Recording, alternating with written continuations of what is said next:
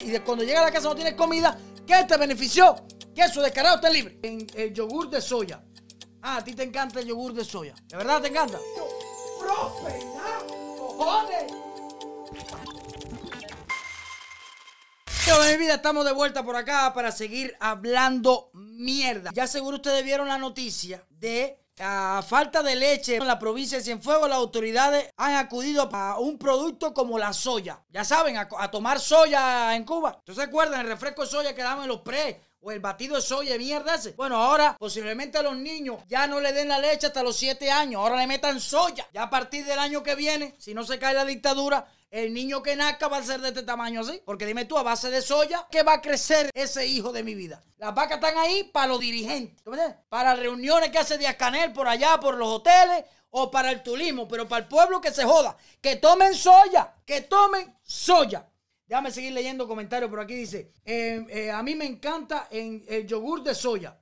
Ah, a ti te encanta el yogur de soya. ¿De verdad te encanta? A mí, te voy a decir algo. A mí me gustaba el, yogur de soya cuando había, porque no había más nada. Pero aquí el yogur es mejor que el de soya. ¿O no te gusta el yogur? Tú porque estás acostumbrado o acostumbrado. Eh, Miguel, tú estás acostumbrado, estás acostumbrado al yogur de soya. Pero cuando yo salí de Cuba y probé otro yogur, nada que ver. Mejor, que hay mejor yogur que eso. Otra de las cosas que quería hablar de hoy es que el director de Juventud Rebelde le molestó, como una pila de chivatones, le molestó que Oricha hiciera un tema de la realidad de Cuba. No sé si Oricha, porque yo vi a Yotuel, no vi a los otros, pero hizo un tema con su esposa, la bailarina, actriz, no sé cuántas cosas, esta muchachita, la realidad de Cuba, ¿tú me entiendes? Y eso le molestó una pila de personas y eh, principalmente al director de Juventud Rebelde. Dime tú, el director de Juventud Rebelde está el Chiva el chivatón, el chivatiente, el condecorado chivatentón y está ese. Porque imagínate, para ser director de Juventud Rebelde, uno de los de la prensa de Cuba, oficialista, que todo lo que pone es comunismo,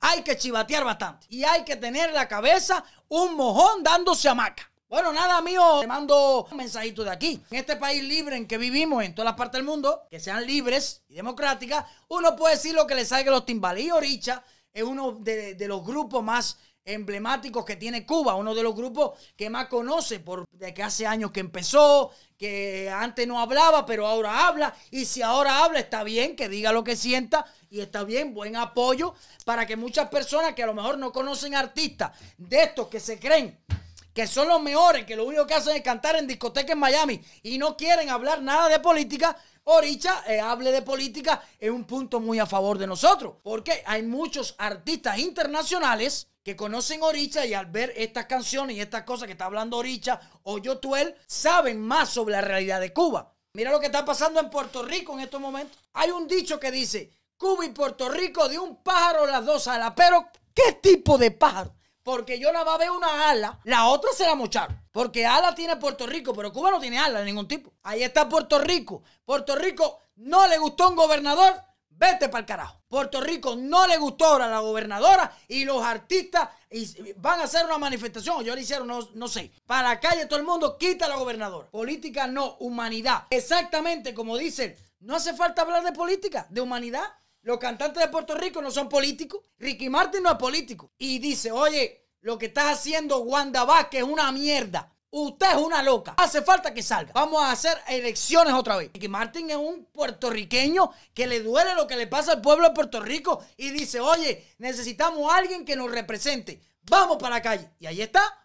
Eso no tiene que ver nada con política. Yo soy político, soy un come mierda que habla cosas incoherentes aquí, un estúpido. Y yo hablo lo que pasa en Cuba, mi realidad. Y hay muchas personas de Puerto Rico, hay muchas personas de México, hay muchas personas de Chile, hay muchas personas de todos los lugares que me escriben y me dicen, coño, yo no sabía cómo era Cuba. Gracias a ti, sé lo que pasa en Cuba.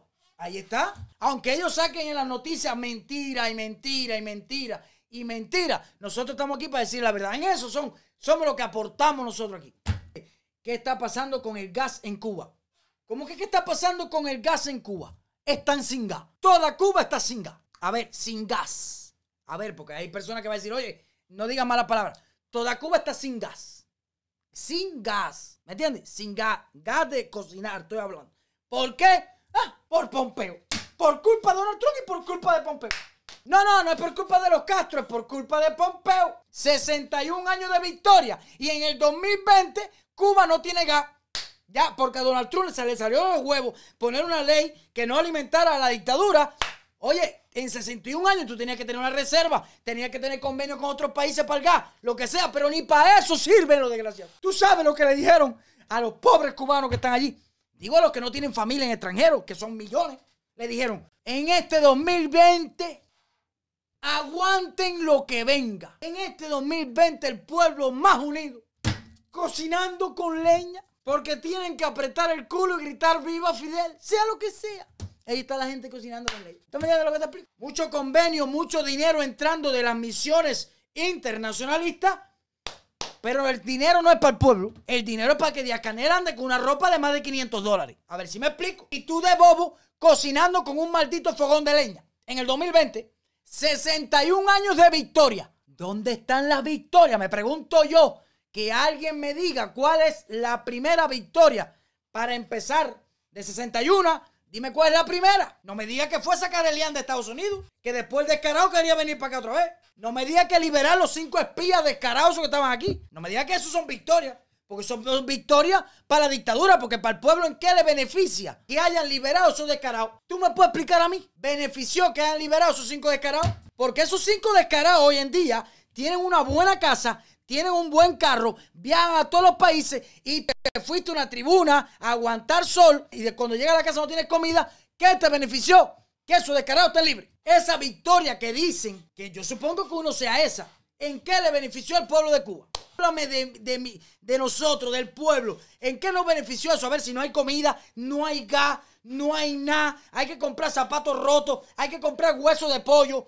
No sirve para nada la libreta de mierda. ¿En qué nos benefició eso, coño? Hoy cuando llegó el primo de mi mujer aquí, me estaba preguntando que cuándo se acababan los datos del teléfono. Y yo le dije, ¿qué datos, hijo de mi vida? ¿Qué datos tú me hablas? Ya tú saliste de Cuba Aquí yo te pago 25 pesos mensual y usted tiene internet todo el mes. ¿Qué dato tú me estás hablando? No me mortifique desde temprano que a mí me da una subida de depresión. Después tengo que estar llamando a William Pérez a ver qué, medicina me manda. ¿Qué dato tú, qué, qué dato tú me estás hablando, mío? Aquí tú tienes internet toda la vida. Usted trabaja, usted come, usted trabaja, usted tiene internet, usted trabaja, usted se compra una casa, usted trabaja, se compra un carro. Así funciona Estados Unidos. Desarrollo prosperidad, cojones. Me encabroné, una pila de cosas que tengo que hablar aquí, no he hablado de nada, porque yo me emociono. Aquí el productor mío me puso Tesla, oye para acá, Tesla produciendo de auto eléctrico hoy en la empresa de auto americana con mayor, con, con el mayor valor en el mercado de más de 100 billones de dólares. Tesla, una empresa americana.